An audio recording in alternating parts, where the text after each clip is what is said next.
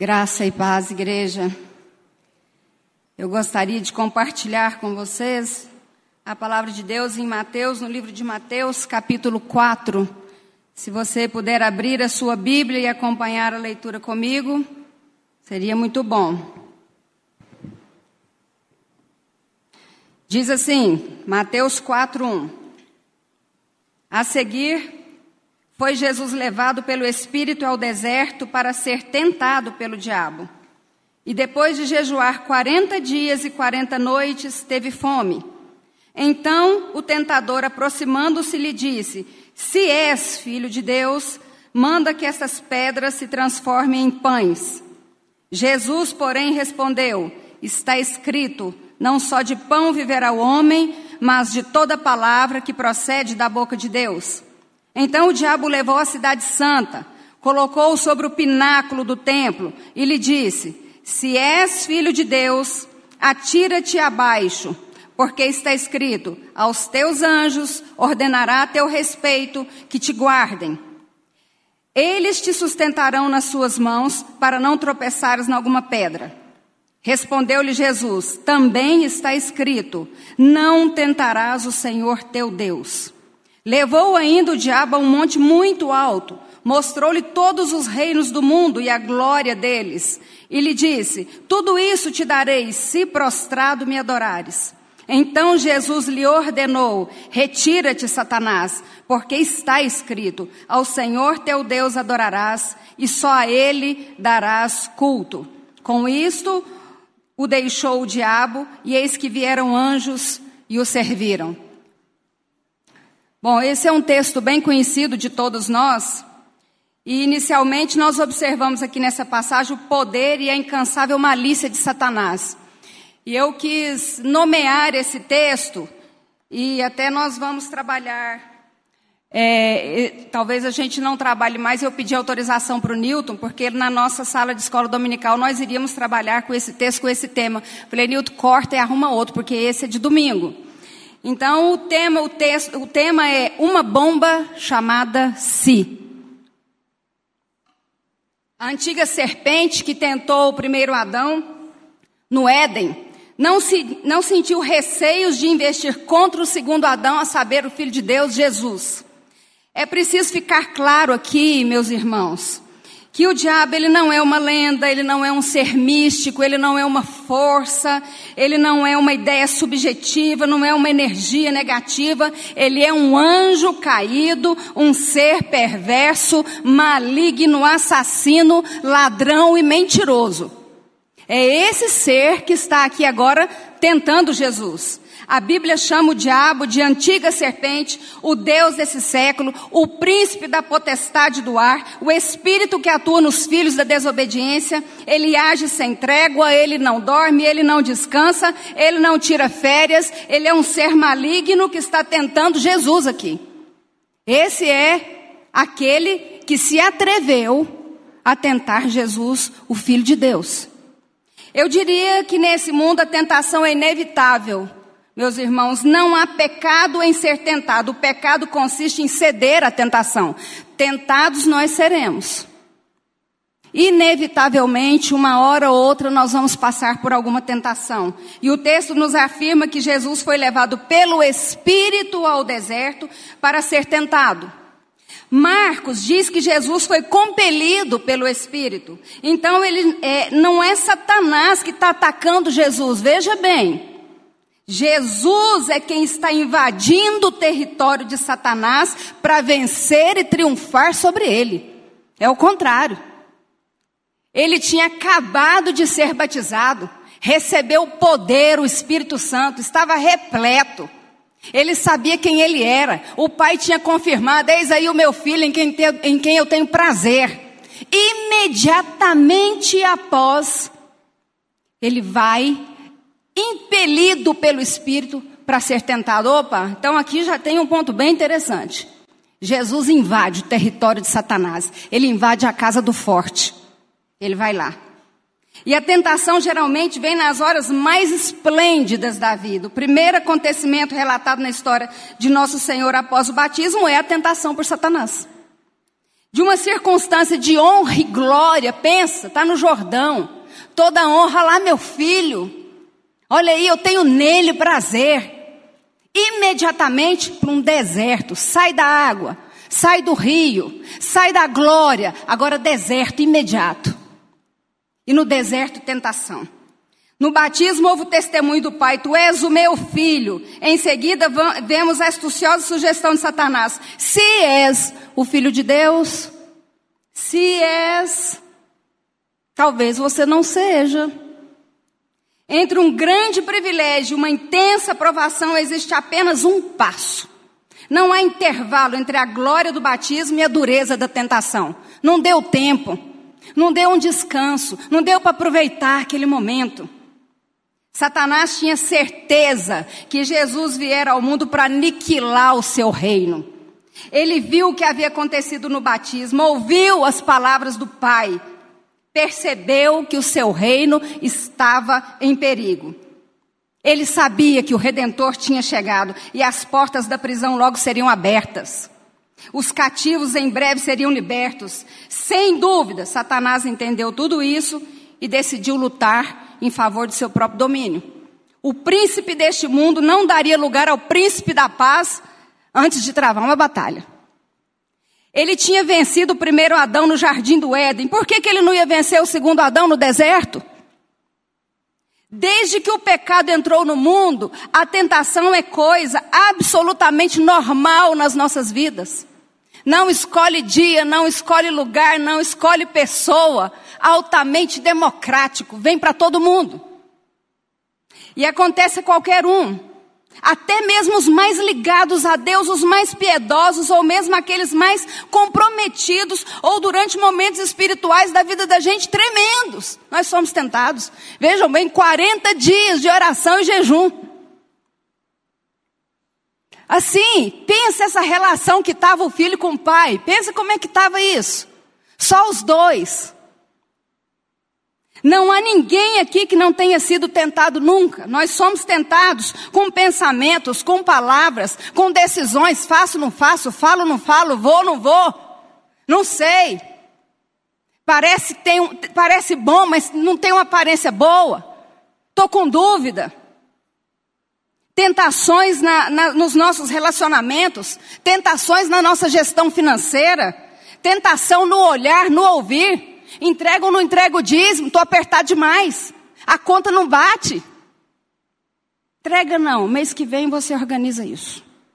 Mês que vem a gente vai ajeitar. Quando você vê, passou um ano. E as tentações só vão cessar no dia em que eu fechar os olhos para este mundo e abrir os meus olhos na Nova Jerusalém. Enquanto isso, tem uma guerra sendo travada contra nós o tempo inteiro. Aqui no texto há uma ação da Trindade, em que o Pai reconhece o Filho e o Espírito Santo impele ao deserto para a sua aprovação como eleito de Deus, para que o pacto de obras estabelecido no Éden e quebrado por nós fosse cumprido em Cristo, o qual sedimentou o caminho para a aliança, o pacto da graça, que eu e você fazemos parte. Tem um plano da Trindade aqui tremendo acontecendo. É a salvação nossa, é a salvação da humanidade, é a salvação do povo de Deus. Aqui está o cumprimento de tudo. O cenário não é sedutor. O cenário é radicalmente vazio. Ele estava 40 dias jejuando e orando, e o texto de Marcos 4:2 nos dá conta de que durante os 40 dias ele estava sendo tentado. Sabe o que acontece, meus irmãos? Não foi assim, venceu os 40 dias, aí começou a tentação. Enquanto ele orava, enquanto ele jejuava, ele já estava sendo atacado. Agora passou o período, sentiu fome, agora nós vamos te tirar da linha de conforto deserto. Está batizado, é filho de Deus, foi reconhecido, desceu o Espírito Santo em forma de uma pomba. E teve uma voz que falou: aí o meu filho em quem eu tenho prazer. É muito. Não. Vamos então para a briga agora. Vamos ver. E nós precisamos entender quais são as estratégias de Satanás para a tentação. A principal estratégia aqui foi lançar uma bomba de fragmentação. Já ouviram falar de bomba de fragmentação? Hora que ela explode, os estilhaços vão para todo lado. Eles conseguem pegar uma área enorme. E aonde os estilhaços chegam, eles cortam, eles ferem e eles matam. E eu chamo a bomba si. E que ao ser acionada, vai fazer um estrago enorme. O diabo começa não com uma negação direta, ele começa com uma dúvida. Ele não fala que nada, você não é filho de Deus ou não. Ele não ia fazer isso porque ele não é inteligente. Ele falou: se você, se és filho de Deus, manda que essas pedras se transformem em pães.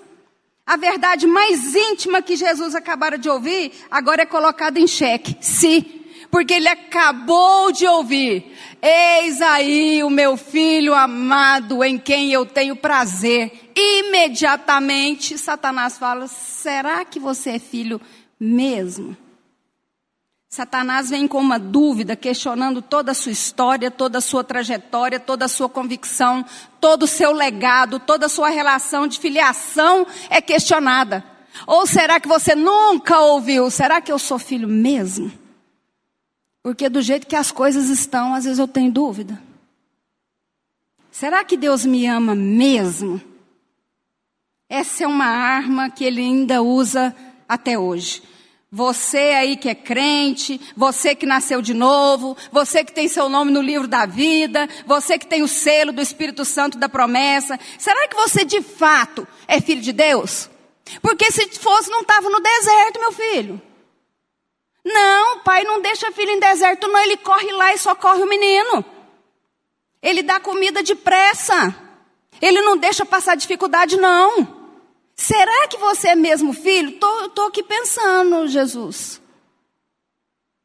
Satanás vem sutilmente e coloca uma pergunta, uma dúvida, uma interrogação, um questionamento no nosso coração, exatamente quando nós estamos passando alguma turbulência na vida, alguma necessidade. Não é assim que acontece? A dificuldade vem e você fala, então, não sei não.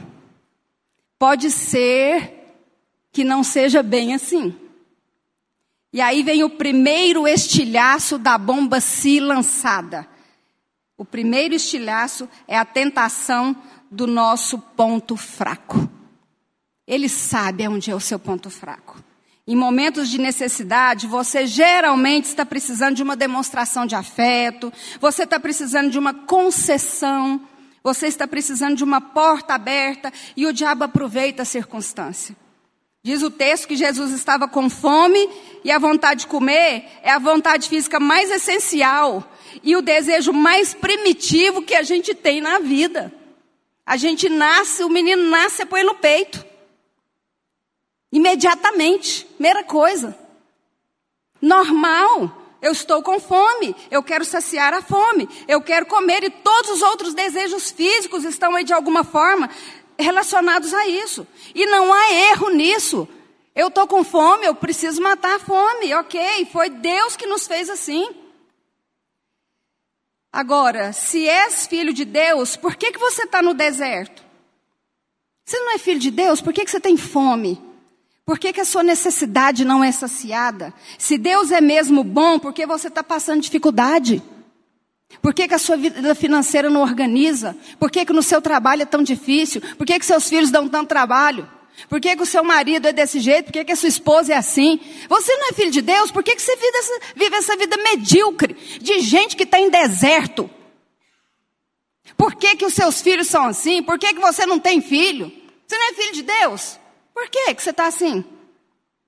Será que Deus se importa mesmo com você? Será que Deus é bondoso?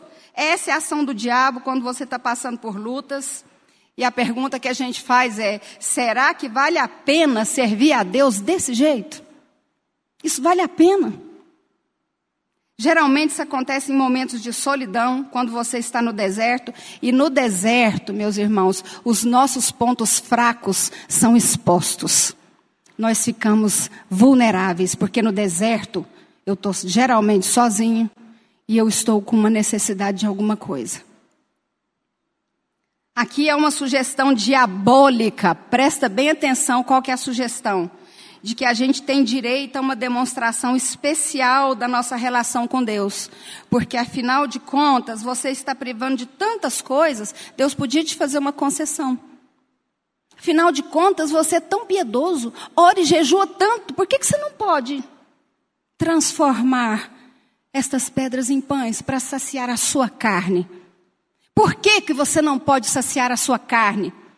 Você estuda tanto, você trabalha tanto, dá tão duro na vida, tenta ser honesto. Quem sabe Deus não pode me fazer uma concessão? É o seguinte: abandone a sua dependência do Pai, porque se Ele fosse Pai mesmo, você não estaria passando por isso. É isso que Satanás está dizendo aqui. Satanás nos espreita, nos estuda, fica por perto. Não foi assim com a mulher de Jó? Perdemos tudo. Amaldiçoou seu Deus e morre. Não foi assim com Eva? Viu, desejou, comeu. Não foi assim com Davi, passeando pelo palácio, foi olhar para a mulher dos outros se banhar? Todo mundo na guerra, ele passeando no palhaço. O palácio está lá, andando. Procurando sarna para se coçar. Não foi assim com Pedro? Seguiu Jesus à distância e o traiu e o negou? Não perdoar mata a sua fome de ódio? Então não perdoa. É isso que Satanás está falando. Quer levar? Pega e leva. Está com fome? Come. Satisfaça os seus desejos da carne. Jesus, você pode. Não foi assim com Sansão? Outra mulher não me serve para satisfazer a minha carne, só serve aquela. E nós sabemos a desgraça que virou aquilo. Sabe o que Satanás está sugerindo para Jesus? Deixa eu te dizer, o seu ministério pode ser o de suprir necessidades imediatas. Olha, Jesus, como que eu vou te ajudar? Pegue e seja aquele Messias que supre necessidades imediatas, que a pessoa pede, você entrega. Ela pede, você entrega. Ela pede, você entrega. E larga mão dessa história de cruz, esse caminho difícil. Mexe com isso não. Vai todo mundo gostar de você. Ou então, quem sabe, você não pode ter o reino de milagres econômicos. Mas larga a mão dessa história de cruz, larga a mão dessa história de servir a Deus, larga a mão de passar fome, larga a mão disso. Ordene que essas pedras se transformem em pães. Vai lá, Jesus, você pode mexer com seus poderes, dá ordem. E mata o desejo da sua carne. A proposta de Satanás é: está com fome?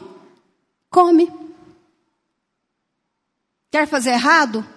Faz. A moça ou o rapaz deu mole? Usa. Use seus poderes, sua inteligência. Satisfaça a sua carne. Você tem o direito de prazer.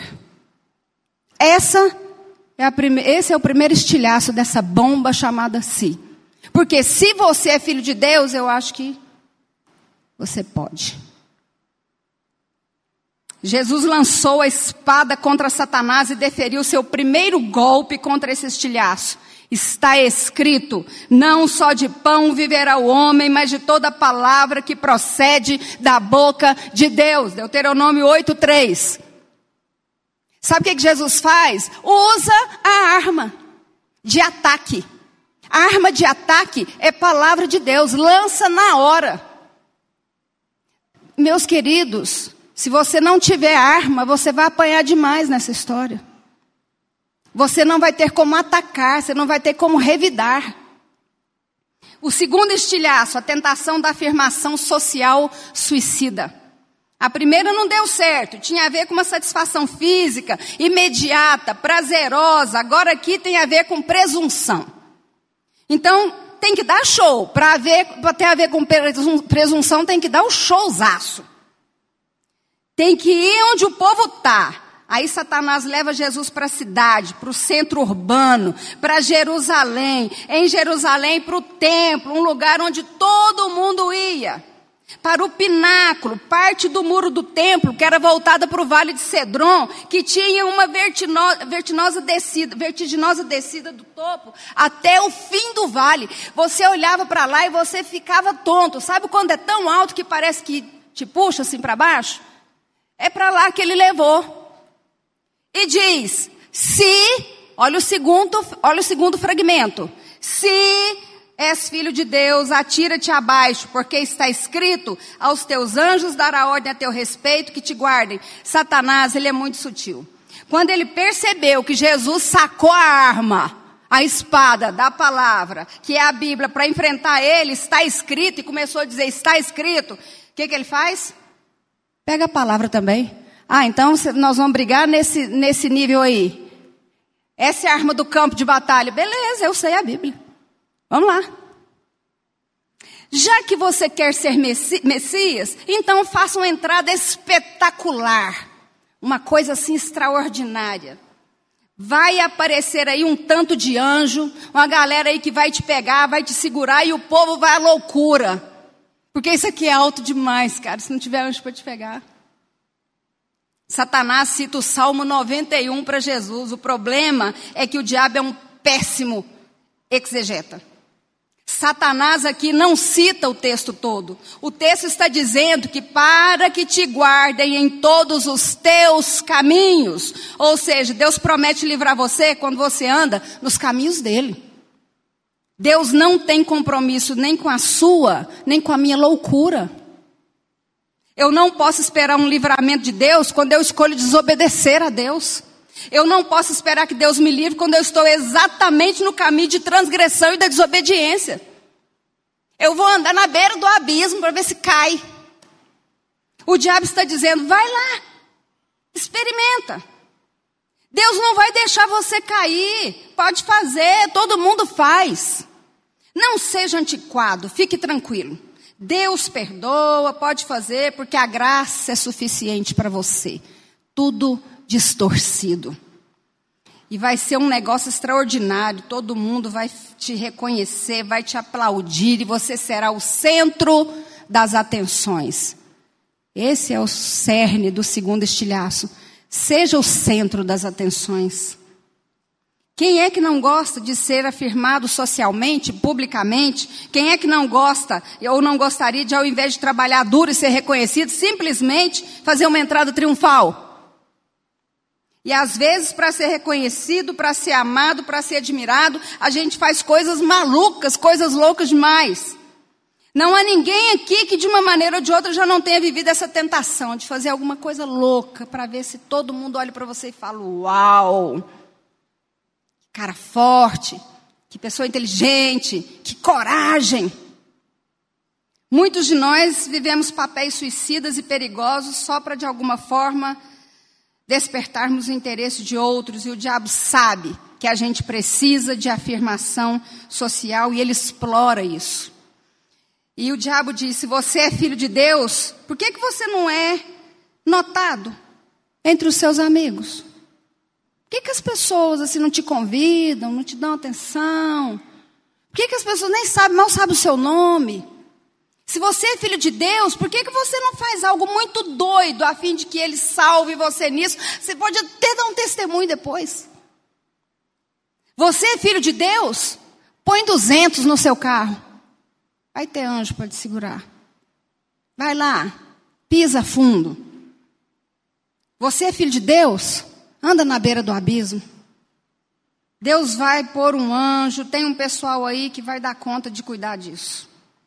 Queridos, isso não é fé, isso é tentar a Deus. Isso é usar a graça para manter-se no pecado e não para sair do pecado, para fugir do pecado, ao contrário.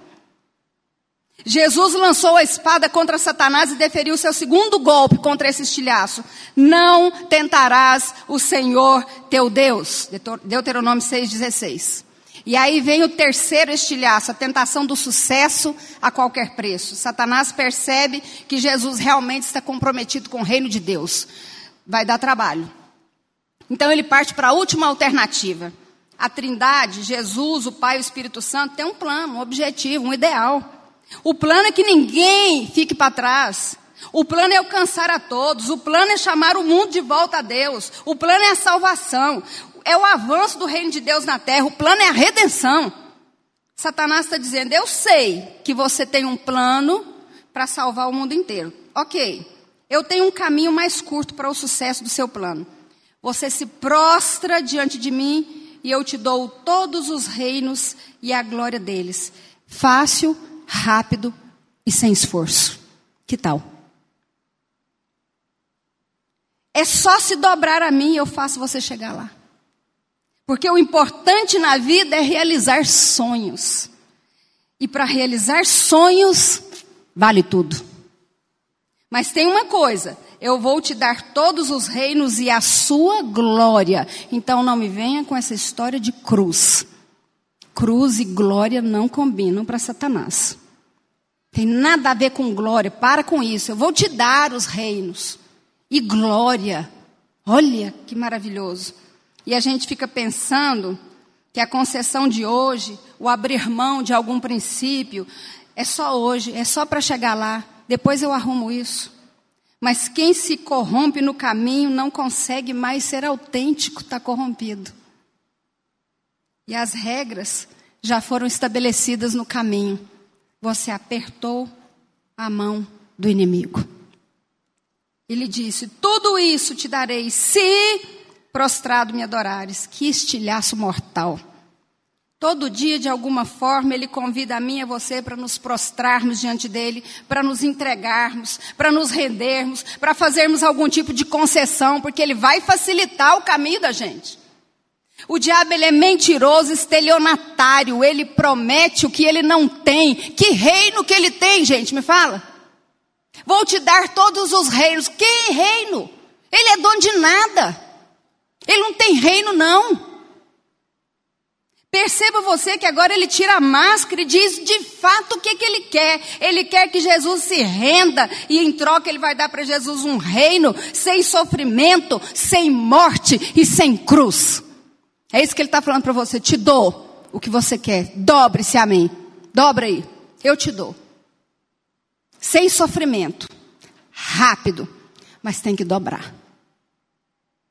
E diz o texto que Satanás se retira, mas a narrativa de Lucas 4,13 nos informa que Satanás o deixou até momento oportuno, porque Jesus fala para ele ir embora. Sai daqui, Satanás. Ele não desiste, ele é persistente, ele volta com outras armas, com outros métodos, com outras abordagens. Você terá que enfrentar a fúria e a sutileza de Satanás, desse adversário. Às vezes ele vem como, como um leão que ruge. Às vezes é bem sutil como uma serpente.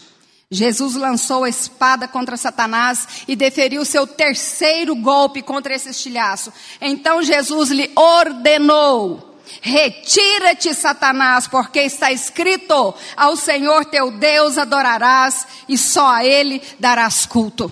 Deuteronômio 6,13. Sai daqui. Eu não vou me dobrar a você. Qual tem sido a sua resposta? Eu vou concluir fazendo algumas considerações. Como Jesus venceu as tentações? Primeiro, Jesus estava preparado porque ele tinha intimidade com Deus estava em oração e jejum. Quem tem intimidade com Deus não se deixa levar pela dúvida. Quem tem intimidade com Deus sabe quem Ele é. E sabe quem é seu pai. Você sabe quem você é? Você sabe quem é seu pai? Você tem plena convicção da sua filiação? Jesus coloca, segundo lugar, toda a fé na palavra. Nem só de pão viverá o homem, mas de toda palavra que sai da boca de Deus. Nós temos pontos fracos que só poderão ser vencidos por meio da oração, do jejum, da plenitude do Espírito e por meio da palavra de Deus. É o único jeito. Nunca houve uma geração que tivesse tanto acesso à palavra de Deus como nossa geração. Gente, tem Bíblia do tem Bíblia da mulher, tem Bíblia do homem, tem a Bíblia nova versão, tem a Bíblia outra versão. O Rubens agora me, me fez comprar uma Bíblia que vem dentro de um boxe com um selo brilhante. A Bíblia reformada é um negócio lá fantástico. Adianta não, se aquela Bíblia reformada no box, chiquérrima, com selo, for lida e estudada, Não adianta. Bíblia é letra pequena, Bíblia é letra grande, Bíblia de tudo quanto é versão, Bíblia pentecostal, qual que você quer? Jesus queria comer, o corpo pedia. Eu, Cristiane, tenho desejos. E esses desejos querem ser satisfeitos. Mas não é só de realização física que o homem vive. Eu também sei que a gente vive de toda palavra que sai da boca de Deus. Aleluia por isso. Ao invés de ceder esse desejo, hoje eu vou encher a minha mente, encher o meu coração da palavra. Quando o desejo físico bater forte, apenas uma coisa é capaz de alimentar você e te dar força para você não se entregar a Ele. É a palavra que sai da boca de Deus. É a única saída. A palavra de Deus dura para sempre. Ela é viva. E é por ela que eu vou viver. Tem situações onde a força de um desejo físico, de um apetite natural surge dentro da gente e você tem todo o poder para satisfazer. Está com você. Mas você olha para você mesmo, você olha para Deus, você olha para o diabo e você diz na cara dele: Não só de pão viverá o homem, mas de toda palavra que procede da boca de Deus. Não. Não. Por isso, meu querido, põe a palavra de Deus para dentro, igreja, põe a palavra de Deus para dentro. Deixa a sua mente ficar impregnada, a sua alma ficar encharcada sacada da palavra. Você só pode dizer que vai vencer uma determinada situação se a palavra estiver dentro de você, com você. E aqui eu não estou falando só de decorar versículo, eu estou falando de crer na palavra. Eu estou falando de absorver a palavra, de deixar a palavra escorrer pela sua alma, pelo seu corpo, pelo seu espírito. De, dela te inundar, dela invadir o seu caráter. Eu estou falando da palavra te visitar de dia e de noite nos seus sonhos. Eu estou falando da palavra na alma. Na alma, aqui ó, impregnada. A gente vence a tentação com a alma cheia da palavra de Deus. Terceiro, Jesus sabe quem Ele é. A palavra de Deus diz quem Ele é, então Ele resiste. Jesus não é presunçoso, ele é humilde, então ele resiste. Deus resiste aos soberbos, mas dá graça aos humildes. Sujeitai-vos, portanto, a Deus, mas resisti ao diabo e ele fugirá de vós. Nós somos parte da resistência. Tem um povo nesse mundo que é o povo da resistência e nós fazemos parte deles. Você é parte da resistência? Jesus toma a decisão de não usar atalhos no caminho. Há dois caminhos aí na vida. O primeiro é o do diabo, que é curto, rápido e que produz humilhação e joga você dentro do jogo da vida. Vai fazer o caminho curto, se prepare, meu querido. Vai para o jogo da vida e lá o pau vai quebrar. Lá vale tudo. O segundo caminho é o de Jesus, é mais longo, é mais demorado, mas você chega lá não tendo apertado as mãos de nenhum inimigo. Você chega lá só devendo louvor e gratidão a Deus. Mais nada. Em João 14, 6, ele mesmo se apresenta como o caminho. Respondeu-lhe Jesus. Interessante o que, o, que, o que diz aqui antes desse versículo é que Jesus estava conversando com seus discípulos e falando para eles: Eu vou preparar caminho, eu vou preparar o lugar para vocês, eu estou indo. Aí veio o Tomé e fala: Como que nós vamos chegar nesse caminho? Não está nem sabendo para onde o senhor vai. Adoro o Tomé, gente, ele tem umas tiradas interessantes. Respondeu-lhe Jesus: Ô menino, eu sou o caminho. Eu sou a verdade. Eu sou a vida. Ninguém vai chegar ao Pai se não for por mim. Olha aqui o caminho, ó. Aqui. Anda comigo. Vive comigo. Esteja impregnado de mim. E você chega no Pai. Enche o coração da palavra, não só de pão viverá o homem. Eu sei que Deus me ama, eu sei que eu sou filho de Deus, eu sei que a palavra dele é suficiente para me manter vivo. Eu só sei disso se eu tiver palavra. Senão eu tenho dúvida. Jesus Cristo está aí andando por toda parte, fazendo bem, libertando os oprimidos do diabo. A unção de Deus está sobre Jesus.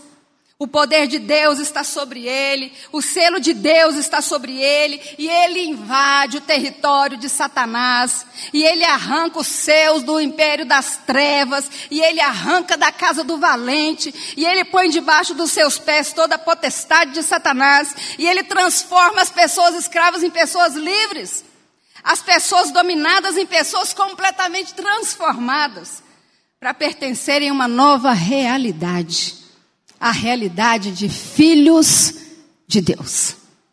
Deus quer fazer de você um vencedor nessa trincheira. Eu não sei quais as áreas da sua vida você tem sido fracassado. Eu não sei aonde Satanás está ganhando de goleada. Hoje, Deus quer fortalecer você pela oração, pelo jejum, pela plenitude do Espírito e Ele quer fechar as brechas pela palavra. Você faz parte da resistência? Que Deus nos ajude. Eu queria que nós tivéssemos um, um pedaço aí com Deus dessa noite, um momento com Deus. Eu queria que você ou ficasse de pé, ou se ajoelhasse, ou levantasse, fosse para o corredor, abaixa a cabeça.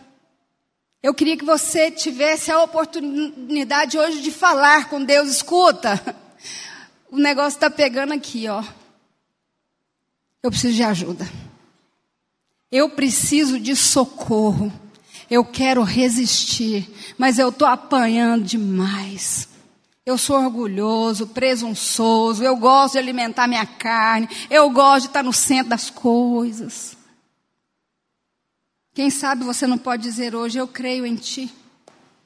Eu pertenço a Ti, Jesus. Você é a razão do meu viver, do meu louvor. Eu sou seu. Eu sei quem o Senhor é. E eu sei da minha filiação. Abaixa a sua cabeça. Louvado seja o teu nome, Senhor. Como igreja tua, comprada pelo teu sangue, nós acolhemos a tua palavra e vivemos pela fé. Guarda-nos, ó Senhor, nessa semana com a tua graça, maravilhosa graça. Que o amor de Deus, o Pai, que nos faz filhos amados, filhos da tua alegria e do teu prazer, nos acompanhe. E que o poder do Espírito Santo, que conduziu Jesus segundo a tua vontade, também nos conduzam, nos fortaleçam, nos animem tragam a palavra do Senhor à nossa mente e nos encham do fruto do Espírito. Hoje, amanhã e até o dia eterno, em nome de Jesus. Amém. Vamos na paz do Senhor, irmãos. Vamos na paz do Senhor.